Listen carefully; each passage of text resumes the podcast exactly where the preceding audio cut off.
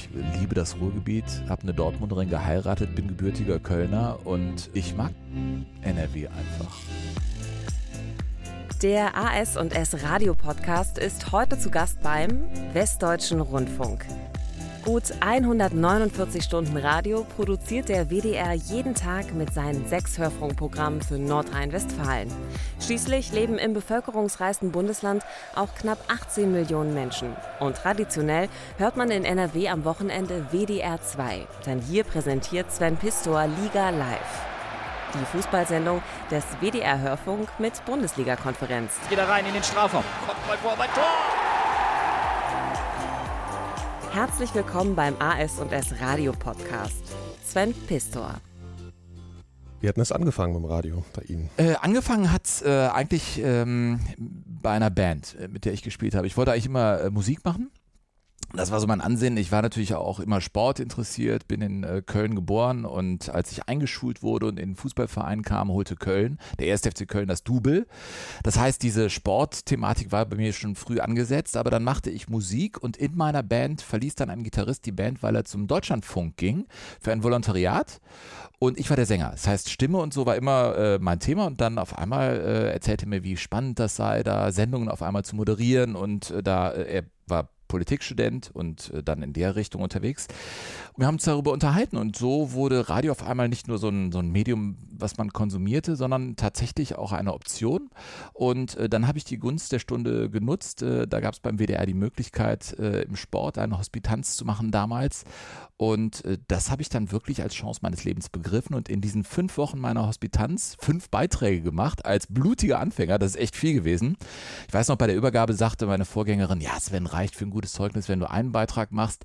Aber da ging es für mich gar nicht darum, jetzt den Leuten besonders zu gefallen, sondern mich hat einfach das Fieber gepackt, im Radio Sachen zu machen. Und das war einfach toll und äh, so hat es angefangen war das trotzdem gleich klar, dass Sie Sport machen wollen? Ja. Oder kam das durch diese Hospitanz? Genau, das war die Gelegenheit. Ne? Also ähm, ich war natürlich sehr wissbegierig, was den Fußball anging. Man musste mir nicht viel erzählen über, über die Geschichte der Fußball-Bundesliga seit den 80er Jahren. Und ich glaube, das ist so eine Basis, die man haben sollte, wenn man, also ähm, Sport im Radio ist einfach zu 80 Prozent, 90 Prozent Fußball.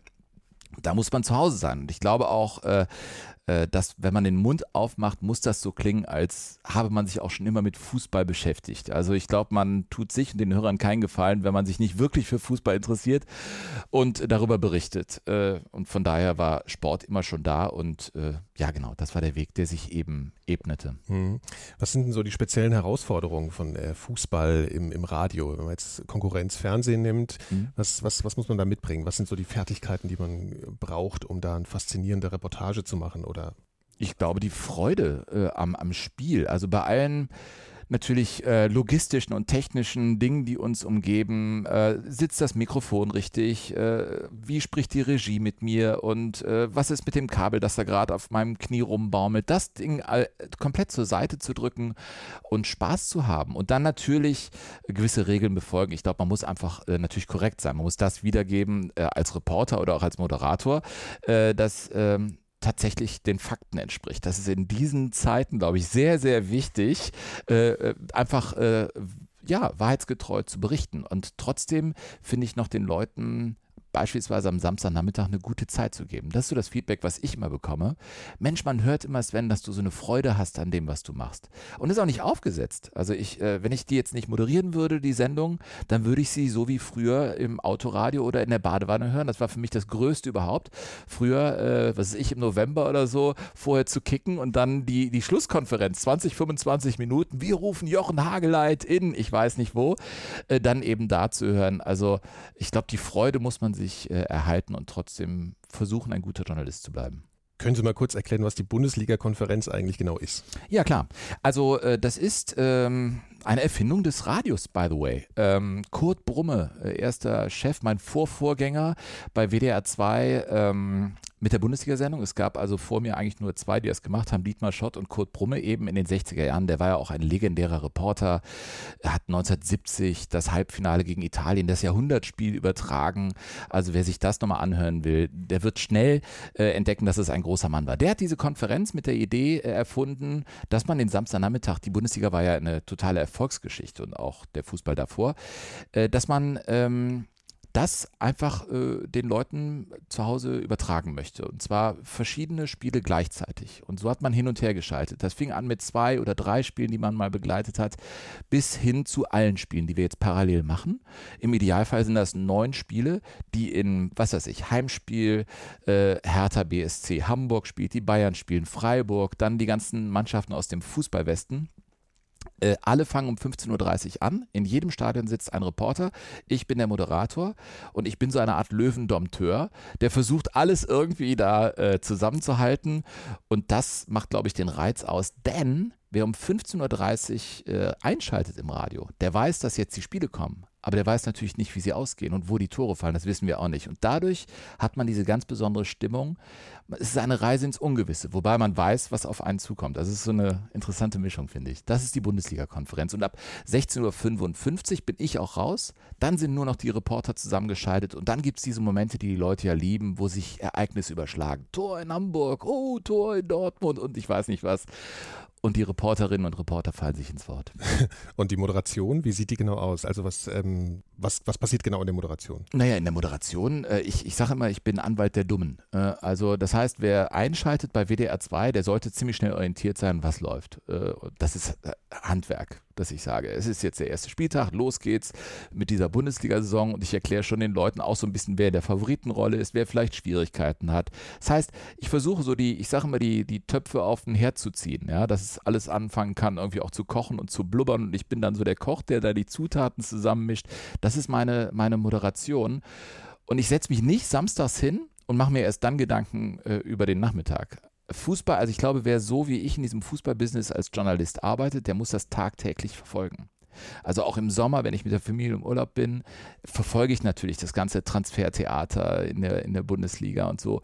Und wenn es dann soweit ist, dann muss man eben wissen, was die, was die äh, Schlagzeilen der jeweiligen Spiele sind und die auf die Rampe zu schieben, die Spiele. Das ist meine Aufgabe und locker zu bleiben. Also das heißt, die Vorbereitung ist so, ähm, die ganze Woche äh, irgendwelche Schlagzeilen zu lesen oder, oder eigentlich eher tiefer einzusteigen? Naja, natürlich tiefer einzusteigen. Also mhm. man hat ja auch, äh, wir haben unsere Infrastruktur, wir sind ganz äh, eng verdrahtet mit den Westvereinen hier, äh, ich arbeite ja für den WDR vornehmlich und äh, wann immer da es, was weiß ich, Theater mit Tuchel gab, äh, dann waren wir ganz, ganz nah dran. Da haben wir unsere Quellen, wir haben Leute, die sich wirklich um die Vereine kümmern und das sind natürlich Bezugspersonen. Wenn also irgendwie ein Schalker Thema aufpoppt, dann telefoniere ich natürlich über die ähm, Lektüre des, äh, ne, was den Verein betrifft, äh, hinaus mit unserem Vereinsbetreuer und äh, bringe mich da auf den letzten Stand. Also wir wollen ja schon Mehrwert generieren. Also ich will ja nicht irgendwie den Kicker oder ich weiß nicht was danach beten, sondern da wollen wir schon vorne weg sein weil wir diesen Vorteil haben. Wir müssen ja nichts irgendwie drucken und am nächsten Tag erst rausbringen oder irgendwie hinweisen, jetzt äh, könnt ihr das im Internet lesen, sondern das, was wir machen, das passiert auch wirklich jetzt in diesem Moment. Und diesen Vorteil wollen wir dann doch äh, ausspielen. Und eigene Recherche machen. Also Natürlich, ja, mhm. absolut. Äh, mhm. Also äh, da äh, kleines Beispiel, in der, in der Sommerpause habe ich beispielsweise ein längeres Interview mit ähm, Toni Schumacher gemacht. Der war äh, eine Stunde mein Studiogast. Äh, natürlich bereite ich mich darauf vor und mache meine Hausaufgaben, aber man ist natürlich auch so weit im Stoff, dass man sich sagt, okay, das und das sind die Themen, die ich ansprechen will. Aber dann will ich auch mal hören, was mein Gegenüber sagt. Das ist auch was ganz Wichtiges zuhören. Wenn ich als Moderator da sitze und vorher, also im Prinzip vorbereite, was mein Gegenüber möglicherweise antworten wird, dann, dann bin ich ja nicht mehr so frei, auch demjenigen zu folgen, mit dem, was er sagt. Also, das merkt wahrscheinlich auch der Hörer, ne? Also ich denke, ja, ich schon. unbewusst, aber ich glaube, dass es dann auch authentischer wird. Mhm. Es, es, wird ähm, greifbarer. Man ist einfach, ja, äh, stimmt schon. Also ich, ich finde Interviews, wo ich den Eindruck habe, da arbeitet jemand so seinen Katalog ab das sind für mich absolut schlecht. Also wenn ich das höre, denke ich, Mensch, Kollegin oder Kollege, mach das mal anders. Ja, ich versuche das wirklich immer wieder zu beherzigen. Mhm. Wie läuft denn das Ganze eigentlich technisch ab, diese Konferenz? Die äh, Reporter sitzen da, haben ihre, wahrscheinlich wie wir gerade, so Headsets auf oder so mhm. und müssen ja dauernd ganz viele Sachen im Blick haben, weil sie müssen ja sozusagen übergeben, ja. sagen dann ja auch selbst, oh, Tor in ich sage jetzt mal Köln. Ja. ja. ähm, wie, wie läuft denn das ab? Ähm, äh, beim Reporter ist es so, wenn der im Stadion sitzt, dann hat er ja ähm, ganz viele ARD-Stationen zu bedienen. äh, beginnt mit Vorabrufen. Also die meisten Bundesliga-Sendungen beginnen ja um 15 Uhr oder 14 Uhr wie bei uns bei WDR 2 und dann werden Vorabrufe gemacht. Das heißt, nehmen wir das Spiel äh, Dortmund gegen Schalke, dann will man natürlich vorher wissen, Mensch, was ist da jetzt im Stadion? Äh, da ist die Mannschaftsaufstellung. Wie geht denn jetzt der Tedesco, der neue Schalker Trainer, diese große Aufgabe an und so. Man macht diese üblichen Vorab-Talks und davon machen die Reporter dann vielleicht sechs, sieben, acht, neun Vorab-Talks und dann beginnt ja das eigentliche Spiel und dann ist das wirklich wie beim Brezelbacken. Denn wenn beispielsweise Sabine Töpperwien bei diesem Spiel sitzt, dann ist sie für den WDR 2 da, aber auch für NDR 2, für den RBB, für ähm, die Bayern, für den SWR. Das heißt, dann gibt es sogenannte Schneidekommandos. Das heißt, ähm, sie hat da eine Uhr, die ist äh, natürlich äh, ganz genau. Und äh, sie beginnt beispielsweise um 15.31 Uhr beginnt sie mit einer Reportage und die dauert dann eineinhalb Minuten. Und die jeweiligen Stationen haben die Möglichkeit, mit ihren Moderatoren das genau so zu treffen, dieses Schneidekommando, dass das für jede Anstalt so klingt, als würde Sabine Töpperwien nur für diese Anstalt eben reportieren. Das ist das sogenannte Schneidekommando. Oder es gibt die Abrufe. Dann ist das so aufgeschaltet, dass sie die Frage des Moderators hört. Das ist natürlich für uns Moderatoren immer angenehmer, weil dann können wir unsere eigenen Themen setzen. Das will ich auch immer. Aber es gibt eben manchmal auch diese Schneidekommandos. Äh, daraus ergibt sich natürlich auch echt ein Wust an Arbeit. Das heißt, die Reporter sitzen da nicht nur und sprechen nur für den RBB oder nur für den HR, sondern eben für alle. Und äh, da haben die super viele Einblendungen. Also 50, 60 Einblendungen kann das schon sein ne, im laufenden Spiel. Und dann kommt die Bundesliga-Konferenz ab 16.55 Uhr. Und die meisten Reporter sagen, Mensch, das ist äh, eigentlich die entspannteste Zeit, weil dann haben sie nur noch den Bezugspunkt Konferenz und hören den anderen Kollegen zu. Sonst das vorher wirklich so ein Abarbeiten der jeweiligen Abrufe. Und da noch den Überblick zu behalten, was habe ich wem heute Nachmittag schon erzählt, das ist dann schon echt eine Herausforderung, muss man sagen. Ne? Und ganz darüber hinaus, äh, es gibt so viele Unwägbarkeiten, die wir alle schon erlebt haben, sei es technischer Natur oder auch was das Spiel betrifft, Unterbrechungen und ich weiß nicht was, oder Schiedsrichter, die dann sagen, Abbruch, ich gehe wieder rein, der äh, Trainer geht nicht auf die Tribüne, erst wenn er irgendwie wirklich da oben ist, machen wir hier weiter und auf einmal ist der ganze Plan, den man vorher aufgestellt hat, total äh, vom Tisch gewischt und man muss wieder neu disponieren. Also Gibt es eine Man zentrale Regie oder wie läuft das ab? Ja, natürlich. Mhm. Es gibt eine zentrale Regie, mhm. Äh, die sitzt hier in Köln beim Westdeutschen Rundfunk, der organisiert für die gesamte ARD. Ähm, diese Bundesliga-Konferenz, also der WDR Sport, ist da äh, federführend äh, seit jeher. Äh, und da kommen halt die Kommandos, da gibt es die Regie und die Ansagen. Die Reporter, die müssen ja eigentlich auch schon eine wahnsinnige eine Möglichkeit haben, eine wahnsinnige Fähigkeit, äh, Bild äh, mit, mit, mit ihrer Stimme sozusagen zu transportieren, also mhm. das, was passiert. Mhm. Ähm, werden die trainiert vorher? Ist das Natur? Äh, also ist das einfach ein Talent oder ähm, wie läuft das ab? Ich glaube, es ist eine also Mischung aus beidem. Mhm. Ähm, bei, bei Reportern. Ich bin jetzt selber Moderator. Ich ja. glaube auch, ähm, also je, je länger ich das mache, desto eher glaube ich, dass das äh, so ist, dass man entweder Moderator ist oder Reporter. Es gibt ganz selten die Beispiele, wo beides super funktioniert. Also irgendwie, es gibt Leute, die machen den Mund auf und sie klingen wie Reporter. Das ist so. Ich, ich nicht. Ich glaube, ich wäre kein guter Fußballreporter, by the way. Ne? Aber schon mal Lust gehabt? Ähm, ich habe es einfach nicht gemacht, weil als ich kam, gab es so grandiose Reporter, äh, Armin Lehmann, Sabine Töpperwien, Manny Breukmann und ich weiß nicht was, da dachte ich, Moment mal, Sven. und die haben gesagt, willst du nicht äh, Richtung Moderation äh, gehen. Und ich sagte, ja, ja, klar. Und dann ebnete sich dieser Weg und ich glaube ehrlich gesagt, dass ich eher Moderator bin. Und bei den Reportern ist es so, äh, ich glaube, es gibt Talente, Reporter-Talente, ja. Äh, und trotzdem ist es auch Handwerk. Es gibt so gewisse Dinge, dass man am Anfang einer Reportage den Spielstand nennen muss. Man muss das Ganze verorten. Man muss auch mal sagen, wie viele Leute im Stadion sind. Und äh, also es gibt so gewisse Regeln, an die man sich halten muss. Äh, und dann muss man im Idealfall auch mal an den Ball gehen. Davon sprechen wir halt in der Reportage, dass man als Hörer auch das Gefühl hat, Mensch, der verfolgt ja auch wirklich das Geschehen. Aber manchmal ist auch eine Phase, wo nicht viel passiert. Und dann muss man das eben auch so reportieren. Aber ich glaube, das Wichtigste bei dem Ganzen ist, neben all den Regeln, der Reporter muss es schaffen, den Zuhörer zu packen, zu kriegen. Dass der denkt, Mensch, das ist meine Stimme in Gelsenkirchen. Das ist, glaube ich, das, was man als Reporter schaffen muss. Mhm. Und wenn, wenn übergeben wird, drückt dann jemand auf den Knopf? Oder wie funktioniert das? Also, also manchmal, in, ne? ja, dann, äh, das ist äh, ja. etwas, wenn ein Tor fällt, dann, dann gibt es, es gibt ähm, goldene Regeln bei den Reportern. Wenn jemand äh, da unterbricht die Konferenz mit einem Tor oder einer roten Karte, dann geht man eben dahin. Und da muss man sich das so vorstellen, dass hier in der Regie in Köln eine Technikerin oder ein Techniker am Mischpult sitzt. Äh, nehmen wir neun Spiele, die parallel laufen 33. und 34. Spieltag, da ist es ja so. Dann hat man acht Plätze, ähm, relativ laut und einen ganz laut. Das ist der, der gerade spricht. Ne? Deshalb äh, ist das auch im Radio so unmittelbar. Das kriegt kein anderes Medium so hin, weil wenn das andere Tor fällt, dann hört man das auch schon direkt. Ja, das ist im Fernsehen, glaube ich, nicht so. Dann hört man das direkt und binnen Sekunden ist man da. Und diese, diese, es ist ja fast ein Mühe, aber dieser Vorteil ist für mich einfach uneinholbar für die anderen Medien, weil das ist eben dieser Moment, dieses, dieses unmittelbare Erlebnis. Und da äh, muss eben der jeweilige Techniker wirklich fit und schnell sein, dann zu wissen, welcher Platz das ist. Deswegen wird ja auch gerufen, Tor in München. Da weiß man, ah, man muss München direkt hochziehen, ja.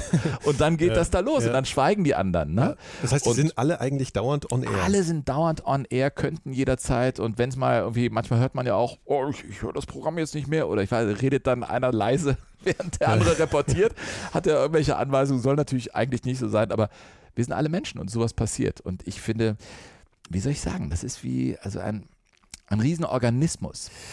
Ähm, wie stehen Sie denn eigentlich zu dieser ganzen äh, Spieltagsstruktur? Das wird ja immer weiter so aus äh, entzerrt. Das steht ja eigentlich so eine Sache eher im Weg. Ja, oder? mag ich nicht. Hm. Mag ich nicht. Also ähm, das ist einfach so es gab mal ein Freitagsspiel und dann der Rest am Samstagnachmittag. Und äh, seit ich da bin, ich arbeite seit 97 äh, beim WDR, äh, gab es ja, die Sonntagsspiele gab es schon, aber es ist ja schon so scheibchenweise wird das immer weiter auseinandergebaut. Äh, man hat fünf Spiele am Samstagnachmittag, äh, jetzt am Montagabend ein paar Bundesligaspiele. Ich ähm, bin da eher Traditionalist. Ich finde, ähm, der Samstag 15.30 Uhr ist der gefühlt richtige äh, Zeitpunkt. Und wenn ich zu bestimmen hätte, nur ich, würde ich sagen, alle neun Spiele Samstag 15.30 Uhr. Ich glaube, das ist die Antwort auf die Frage. Ich weiß, dass das äh, illusorisch ist und spinnert und ich weiß nicht was. Aber das ist meine Idealvorstellung. Sie haben gerade gesagt, Sie sind Fan des ersten FC Köln. Nö, habe ich nicht gesagt. Nee, haben Sie nicht gesagt? Nee. Sind Sie das denn? Äh, die Frage ist, äh, in welchem Rahmen ich mich befinde. Es ist natürlich privat, äh, ja, das muss man wirklich strikt voneinander trennen. Ich glaube, jeder von uns ähm, die im, im Fußball-Business journalistisch arbeiten, haben natürlich äh, ein Fan-Herz. Äh, ja, äh, was ich, äh, äh, Jörg von Torra war sogar, glaube ich, mal Aufsichtsratsmitglied bei Werder Bremen. Ähm, Matthias Optenhöfe war, glaube ich, mal ein paar Wochen oder Monate Stadionsprecher in Gladbach. Ja, genau. Mhm. Äh, und äh, ich glaube, Marcel Reif ist auch nicht weinend zusammengebrochen, wenn sein erster FC Kaiserslautern äh, gewonnen hat. Also, das weiß man. Ich, wenn ich direkt gefragt werde, sage ich natürlich auch, ich bin gebürtig aus Köln. Und äh, breche auch nicht weinend zusammen, wenn der FC mal gewinnt. Aber sobald ich ernsthaft äh, als Sportjournalist auftrete, äh, bin ich da total neutral. Ähm, ganz allgemeine Frage, was haben Sie denn für Bezug zu Ihrer Senderegion? So übergreifend jetzt. Können Sie dazu. Zur Senderegion? Ja. Also meine Senderegion ist ja im Idealfall ganz Deutschland, weil wir natürlich äh, mittlerweile, ähm, ich glaube, diese Barrieren gibt es natürlich, wenn man im Auto unterwegs ist, in der Form, dass man sagt, UKW hört irgendwann mal auf. Mensch, ich habe WDR 2 noch bis Hannover reinbekommen oder Osnabrück oder ich weiß nicht was. Ähm, und dann hört es auf. Das, das weicht ja immer mehr auf. Also das, äh, wir kriegen super viel Feedback, ähm, beispielsweise aus Berlin, wo es eine große West-Community gibt, äh, die natürlich mit Liga Live groß geworden sind, ja, und die dann sagen, nee, das ist irgendwie cool, das ist der Schnack, den wir hier hören wollen. Irgendwie wollen auch eure West-Schwerpunkte haben. Ähm, aber gefragt nach NRW als, als Bundesland, was ja eine, eine, ein Zusammenschluss des Lipperlandes, äh, des Rheinlandes und Westfalens ist, ist ja wirklich zusammengelegt, habe ich einen totalen Bezug. Ich liebe das Ruhrgebiet, habe eine Dortmunderin geheiratet, bin gebürtiger Kölner und ähm, ich mag NRW einfach, muss man sagen. Es ist ein echt großes Bundesland. Ich glaube, mit 18 Millionen Einwohnern, das ist schon echt äh, ein dickes Ding. Ja, ich fahre, wenn ich in Urlaub fahre, ich bin Halbschwede und ich fahre die A1 lang. Das, da fahre ich ja durch ganz NRW, da bin ich ja zwei Stunden unterwegs und irgendwann mal beginnt dann Niedersachsen. Da denke ich mir, Mensch, und dann sind wir durchs ganze Ruhrgebiet gefahren. Ah, die hören also äh, Liga Live, dann denke ich manchmal schon, ey, hu, das ist ja echt cool. Ja, mhm. also das ist so der Bezug, den ich habe. Ich bin halt Kind des, des Rheinlandes und äh, von Nordrhein-Westfalen. Wie sind das mit, mit äh, Feedback aus der Hörerschaft? Gibt es da was? Also äh, wie kommt denn das an und was? Ja, äh, ich meine, das ist normal. Sobald man in der Öffentlichkeit auftritt, gibt es die Leute, die einen mögen. Mhm. Na, äh, und es gibt die Leute, die einen nicht mögen. Ja, und die melden sich auch. Und sagen, Mensch, der Pistor, dieser Bayern-Fan. Ich war schon alles. Also ich, mir wird alles vorgeworfen. Ne? Also was ist ich was? Wenn X gegen Y verliert, ruft der Fan von Y an und sagt, Mensch, also das du für X. Und man hat nur das Ergebnis vorgelesen, weil X gewonnen hat. Mhm. Also ich finde das irgendwie... Ähm, Fast wie ein bisschen wie so ein Schiedsrichter, oder? Also die, ja, die kriegen auch immer ein ja, bisschen auf die Mütze. Also ich, es ist aber auch äh, wirklich überschaubar und äh, man lernt damit wirklich auch gelassener umzugehen. Ja. Aber manchmal gibt es auch Feedback, wo ich dann wirklich nachdenke und am Ende denke, ja, da haben die recht. Und dann melde ich mich auch und dann, dann, äh, dann bin ich auch dankbar. Also ist ja, wir sind ja jetzt irgendwie, machen ja auch nicht alles richtig, wir sind über jeden Zweifel erhaben in diesem Live-Betrieb. Äh, kann es passieren, dass, dass, das Vokabular mal verrutscht oder man denkt, hm, das hat vielleicht jetzt irgendwie komisch geklungen und dann kommt auch da ähm, das Feedback, das ist dann ganz wichtig. Ich glaube, man muss sich da auch ähm, überprüfen. Mhm. Also man sollte nicht da irgendwie denken, nur wenn man das schon länger macht und vielleicht auch nicht so zu Fehlern neigt, man werde über jeden Zweifel haben. Das wäre falsch, glaube ich. Mhm. Äh, kommt da hauptsächlich, ne also wenn Feedback kommt, ist es hauptsächlich negativ? Nö. Nö? Nö. Also ja. äh, zum Glück nicht. Also wenn es nur negativ wäre, dann würde ich echt denken, hm, okay, so ist das in Deutschland halt, ne? Ja, ja, ich, ich meine nur, manchmal, die Leute ja. beschweren sich manchmal lieber als zu loben, ne? Ja, Einfach das glaube ich auch. Ja, aber es ist sehr ausgewogen. Okay, also okay. wirklich, ähm, okay. Und heutzutage auch viel über Social Media und so, nehme ich an, hm? oder? Ja.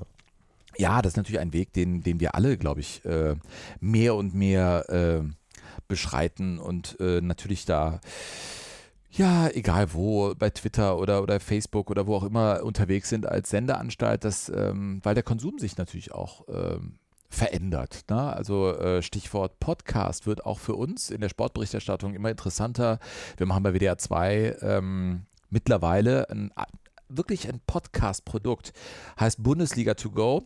Ähm, und äh, wird immer für den Freitagmorgen, für die Pendler äh, produziert, also donnerstags für den Freitagmorgen oder so, dass die Leute, die unterwegs sind in der Bahn irgendwie, ne, äh, die eben diese 25 Minuten, 20, 25 Minuten haben, die Infos runtersaugen können. Und das ist eigens dafür eine kreierte Talk-Radio-Sendung mit allen Informationen, mit äh, Experten, was ist ich, Peter Neururer, Michael Rummenigge und ich weiß nicht was, haben wir da mit drin im Boot. Äh, ich bin da immer mit am Start und äh, das ist zum Beispiel ich finde es ein total sexy Produkt und ich glaube, dass dieses On-Demand-Thema nicht nur äh, im Fernsehen, äh, was heißt Risiko ist fürs Fernsehen, fürs lineare Fernsehen ist das, glaube ich, echt ein Risiko. Ich glaube, dass es aber eine schöne Ergänzung beim Radio ist, weil die Leute immer mehr, ich selber auch, äh, in ihrem Smartphone, äh, was weiß ich, ihren Kiosk da haben und sich dann eben die Dinge runterladen. Und da finde ich, haben wir so eine Kompetenz auch. Wir haben ja die ganzen Infos aus den Vereinen, die O-Töne, die Experten, die mit uns sprechen, weil wir eben auch seit Jahren das hier machen bei WDR 2. Äh, dass wir eben jetzt äh, seit einem halben Jahr, wir machen das in der kommenden Saison auch, diesen Weg auch bespielen. Ich finde den wichtig. Wenn Sie jetzt sagen müssten, das macht mir an meiner Arbeit am meisten Spaß, was wäre das? Was mir am meisten Spaß macht, mh, hm, ja, ich, ich finde die Bundesliga mit ihren verrückten Geschichten, der Fußball und damit die verbundenen, ja, manchmal ernst gemeinten Diskussionen und auch die Frotzelei äh, ich, ich, glaube, dass die Bundesliga die allerbeste Daily Soap Opera ist, die es überhaupt gibt. Ja, selbst jetzt in der Sommerpause oder, oder in der Winterpause, egal, es wird immer über Fußball geredet. Und äh, das macht mir dann schon äh, Spaß. Und dieser Moment, schon im Studio zu sein und es ist 15.30 Uhr und es geht in die Stadien, das fühlt sich so ein bisschen an wie, wie zu Hause sein. Also das macht mir schon am meisten Spaß. Mhm. Können Sie sich an ganz spezielle Radiomomente erinnern? Nee, also es gibt jetzt nicht so ähm, Augenblicke im Radio, äh, wo ich sage, boah, das war jetzt genial oder oder es gab natürlich oder Pannen, Pannen wo, genau. also ja. wirklich auf, also ja, äh, man denkt so, um Gottes Willen, ey, schenkt mir irgendwo ein Loch, da hüpfe ich rein, ich will weg hier. Aber äh, auch da muss ich sagen, ich vergesse das immer so schnell, weil ich finde, Pannen sind auch immer eine Chance, gut auszusehen. Und dafür die Leute auch menschlich zu sein, dass sie sagen, hey cool, bei Pisto ist irgendwie die Maschine abgeraucht, aber irgendwie war der entspannt und hat einen Spaß draus gemacht und dann ging es irgendwie weiter. Also ich sehe das auch nicht so dramatisch. Nee, ich glaube so, also der größte Moment bislang, den ich ähm, erlebt habe oder erleben durfte, war tatsächlich, ich war äh, für die ARD, also wenn wir bei großen Turnieren arbeiten, dann arbeiten wir äh, für alle Anstalten. Da war ich ähm, exklusiv Talker der Nationalmannschaft. Das heißt, ich war im Campo Bahia die ganzen Wochen und habe das da in Brasilien alles äh, miterlebt. Von der Zeitzone her war das krass. Wir haben viel nachts gearbeitet. Und am Ende war ich eben im Maracanã und habe mir das Finale äh, da anschauen dürfen. Und am nächsten Morgen durfte ich auch darüber natürlich reden, wie ich diesen Abend erlebt habe. Und äh, dieses Spiel da in diesem Stadion erlebt zu haben, mit der Verlängerung, mit dem Götze-Tor, das alles leibhaftig da im Stadion zu erleben. Ich saß wirklich acht Meter hinter Angela Merkel, Wladimir Putin, Sepp Blatter und so an der Führungskamera, an der sogenannten, die dann immer von rechts nach links schwenkt oben und saß da auf meinem Platz. Vor mir dann die Siegerehrung mit Philipp Lahm und Konfetti schoss in die Luft und das, der Wind trug es noch in unsere Richtung. Ich habe mir gedacht, Sven, wie willst du diesen Moment nur festhalten? Und ich habe dann drei Schnipsel aufgefangen und habe die dann für meine beiden Söhne und mich mitgenommen nach Hause. Also irgendwie versucht man ja so etwas festzuhalten, so einen Moment. Und ich glaube, das war schon ähm, äh, in meinem fußballerischen Leben, wo ich das eben begleiten darf, der Mount Everest ich glaube, mehr gibt es nicht. Es gibt keinen 9000er. Also was, was Höheres gibt es nicht als dieses Finale in Rio mit der Vorgeschichte. Das war schon, also wenn es einen Moment gibt, äh, wenn man danach fragt, was war das Größte, dann war das eher so ein fußballerisches Erlebnis. Das war schon, das war schon Wahnsinn. Noch was Allgemeines, was sind denn so die Besonderheiten für einen öffentlich-rechtlichen Rundfunk zu arbeiten im Vergleich so zum privaten? Ja, also ich finde, äh, das ist schon eine Sache, äh, die hm, eine, eine gewisse Verpflichtung auch mit sich bringt. Also ich, ich ähm, finde den öffentlich-rechtlichen Rundfunk sehr, sehr wichtig. Ich glaube, wir haben eine Aufgabe. Ähm, natürlich kann man nicht äh, als Sven Pistor alle Aufgaben, die so ein Sender dann hat, ähm, erfüllen. Ähm, aber es gibt ja verschiedene Aufträge. Meiner ist er im Bereich äh, des Sportes beheimatet, aber einfach äh, korrekt und tugendhaft Berichterstattung zu betreiben. Ich benutze jetzt echt mal so ein antiquiertes Wort extra, weil ich das wichtig finde, dass wir äh, glaubhaft bleiben für die Leute und ähm, ja, Halt geben. Doch, also Verlässlichkeit. Ich meine, es ist ja oft so in schwierigen Zeiten, dass dann gerade seriöse Berichterstatter Zulauf haben und ich hoffe, dass die Leute uns so wahrnehmen. Und äh, ich empfinde es so, ich nehme hier nichts auf die leichte Schulter. Oder lass mich auch, äh, zu mir ist noch nie jemand gekommen und hat mir gesagt, ja, äh, das und das kannst du aber so nicht sagen. Sondern ich hatte immer den Eindruck, dass wir die Freiheit in der Berichterstattung hatten. Wir müssen auf keinen Sponsor Rücksicht nehmen. Ja? Ne? Äh, die Dinge, die natürlich vielleicht für einen Verlag kompliziert werden könnten oder für eine Privatradiostation, die, was weiß ich, was von wem präsentiert wird. Und dann gibt es auf einmal einen Skandal oder eine Krise und dann ist man da mit gebundenen Händen im Studio. Habe ich so noch nie erlebt und hoffe, dass das so bleibt, aber ich bin da ganz zuversichtlich. Also ich arbeite sehr, sehr gerne äh, beim BDR. Mhm. Sehen Sie das Medium Radio in der Zukunft, wenn wir jetzt so eine große Perspektive aufmachen in 20 Jahren oder so? Ähm, äh, ich weiß ja gar nicht, ob ich in 20 Jahren irgendwie, ähm, nein, das ist jetzt pathetisch zu sagen, ob ich da noch lebe. Ich, ähm, seit ich angefangen habe, ist Radio immer wieder in der Diskussion, Mensch, okay, Dampfradio und ich weiß nicht was. Und das Witzige ist, äh, dass die Zugriffszahlen beim Radio konstant sind oder sogar steigen, äh, wenngleich die Hörverweildauern bei Jüngeren, so, ich bin jetzt kein großer Statist, die nehmen ein bisschen ab, aber die Leute kommen äh, zum linearen Radio. Und es ist definitiv kein Rückzugsgefecht beim Radio. Und das ist, das merken wir schon. Also das ist ziemlich cool. Äh, das ist, ähm, ja, was heißt ein Nischenprodukt? Das ist so ein Tagesbegleiter, den man irgendwie im Büro, im Auto oder ich weiß nicht was immer anhat und der über Namen funktioniert. Mm. Und ich äh, kriege schon mit, dass sehr viele Leute das zum Beispiel in NRW hören. Und äh, ich glaube, e-, ehrlich gesagt, dass das in 10, 15, 20 Jahren auch noch so sein wird. Denn man kann so herrlich irgendwie was anderes währenddessen machen. Und ich glaube, dass die Leute äh, das auch in Zukunft haben werden, dass sie einfach etwas laufen lassen und dass, wenn sie jemanden mögen, dass der einfach da sein darf und ein bisschen sprechen darf über das, was gerade passiert. Wir müssen halt gucken, dass wir das so ein bisschen mitnehmen, dieses Social Media Thema. Äh, Dinge, die dann auf einmal so eine Relevanz bekommen, wenn, was weiß ich was, äh, Donald Trump dies und das postet und die ganze Welt wieder dem hinterherrennt dann mit unserem öffentlich-rechtlichen Blick darauf, mit der Einordnung mit den Leuten, das zu verhandeln im Radio. Das ist, glaube ich, auch die Aufgabe der Zukunft. Äh, also mir ist da überhaupt nicht bang. Wir müssen halt gucken, dass es verschiedene Wege gibt. Podcast ist ein interessantes Thema, denn wir haben im Radio gelernt zu sprechen, Inhalte aufzubereiten. Aber wenn uns die Leute sagen, ja, wir wollen aber mehr von euch oder längere äh, Sinneinheiten in Sachen Fußball, ne? Beispiel mit Bundesliga to go, ja, dann machen wir das, dann wollen wir das natürlich anbieten. Ich glaube, man ist gut beraten, mutig zu sein und nach vorne zu gehen und zuversichtlich zu sein im Radio. Das war der AS&S Radio Podcast. Zu Gast war Sven Pistor von WDR 2. Geführt wurde das Interview von Nicolas Seemark von 4000 Hertz Studio im Auftrag der AS&S Radio.